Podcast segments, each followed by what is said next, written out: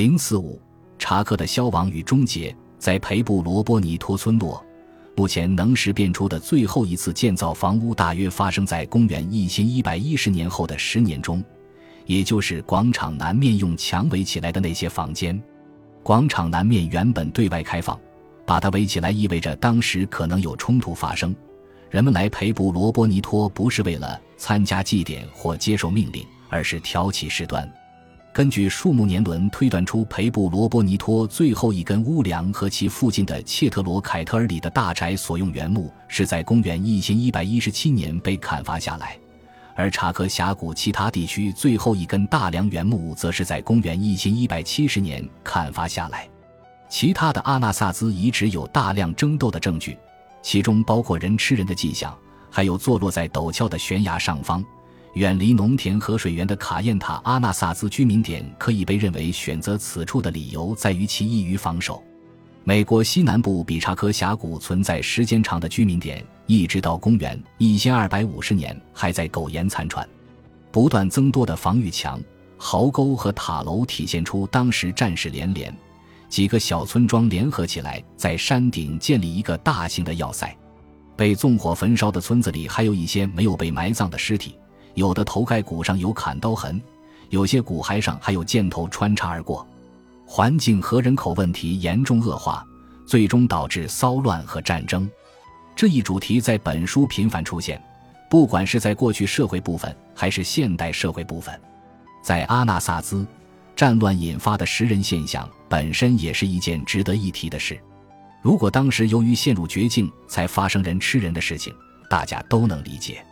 比如1846年至1847年间的冬天，当那探险队在前往加利福尼亚的淘金路上受困于雪豹中，或二战期间被封锁在列宁格勒的俄国人，如果不是为了求生却发生人吃人事件，这实在让人匪夷所思。事实上，记载显示，近代欧洲人与非欧洲人的社会初次接触时，有几百个社会正上演着食人事件，主要可分为两种形式：有的是吃在战争中被杀死的敌人尸体，有的是吃死于自然死亡的亲友遗体。四十年来，我一直在研究的新几内亚当地人谈到吃人，面不改色，反而认为西方人的埋葬风俗对死人太不尊重。不像他们通过吃遗体来表达敬意。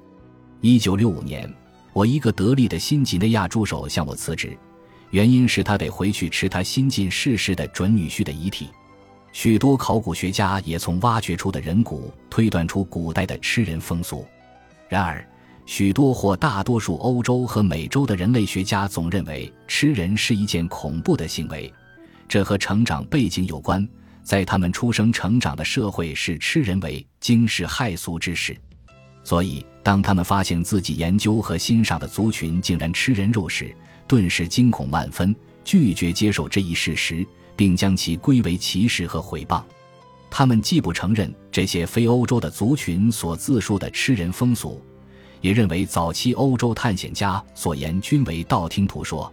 他们扬言，除非有政府或人类学家拍摄的录像为证据，才会相信吃人事件。不过，这样的录像带并不存在。原因很明显：欧洲人最初遇到那些据说是食人族的族群时，对他们深感厌恶，并威胁要逮捕他们。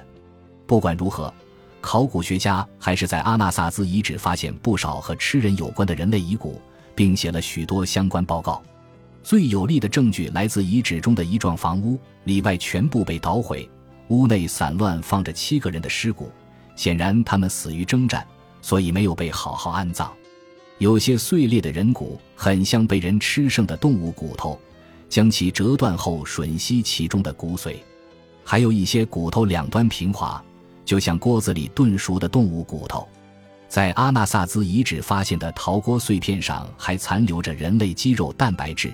可见陶锅里曾煮过人肉，但怀疑者也许会提出，尽管锅子里煮过人肉或人骨被折断，但并不能证明人肉和骨髓被其他人吃了。在该遗址中，最直接的吃人证据还是在壁炉旁发现的干硬的人类排泄物。由于气候干燥，因此千年后排泄物仍然保存完好。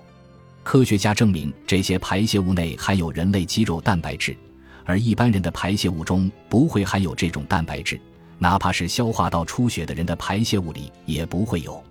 由此可见，很可能是有人袭击这个村落，大开杀戒，断骨烹肉，饱餐一顿之后，把吃剩的骨头乱扔一气，最后在壁炉旁留下含有受害人蛋白质的排泄物。查科峡谷遭受的最后致命一击为旱灾。树木年轮显示，查科峡谷从公元一千一百三十年起开始大旱，公元一千零九十年和一千零四十年也曾发生过旱灾，但这次不同的是，查科峡谷内已经人满为患，比以前更依赖于卫星部落，而所有可用的土地也都被开发。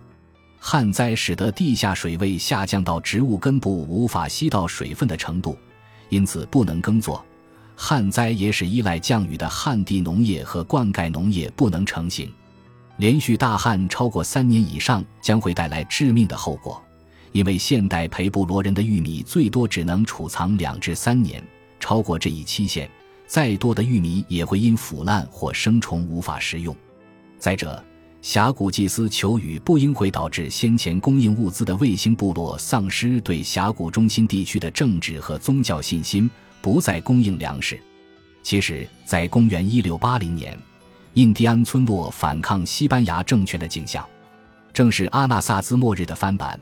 只不过欧洲人没有亲眼看到十二世纪的阿纳萨兹社会如何走向崩溃。十七世纪的西班牙人就像在查科峡谷中心地区坐享其成的阿纳萨兹人一样，横征暴敛，收缴粮食。大旱来临时，颗粒无收，民不聊生，农民们无力承受苛捐杂税，因此起而反抗。在公元一五零年到一二零零年间，查科峡谷已被遗弃，成为一座空城。直到六百年后，内瓦霍族的牧羊人发现了这个地方，并搬进去住。查克峡谷才又重新人丁兴盛起来。纳瓦霍人不知道这些宏伟的遗址是谁建造起来的，就把这一消失的族群称为阿纳萨兹人，即旧日支配者的意思。那么，数千个查克峡谷的居民到底发生了什么事呢？根据有人在17世纪70年代亲眼目睹印第安村落由于发生旱灾，纷纷背井离乡。也许我们可以借此猜测，最后那批查科峡谷人中，许多人活活饿死，有些人自相残杀，幸存者则迁徙到美国西南部其他地区。这必然是一次有计划的撤退行动，因为阿纳萨兹遗址中大多数房间都没有陶器等日常用品，很有可能是居民在离开时带走了。而上文提到的有些房间留有陶器，则意味着房主被他人杀害吃掉。查科峡谷的幸存者可能前往其他印第安人村落，如现代祖尼印第安人居住的地区。祖尼村落的建筑风格和查科峡谷的非常相似，该地区的陶器也极具查科峡谷的风格，制造年代又恰好是在查科峡谷荒废之时。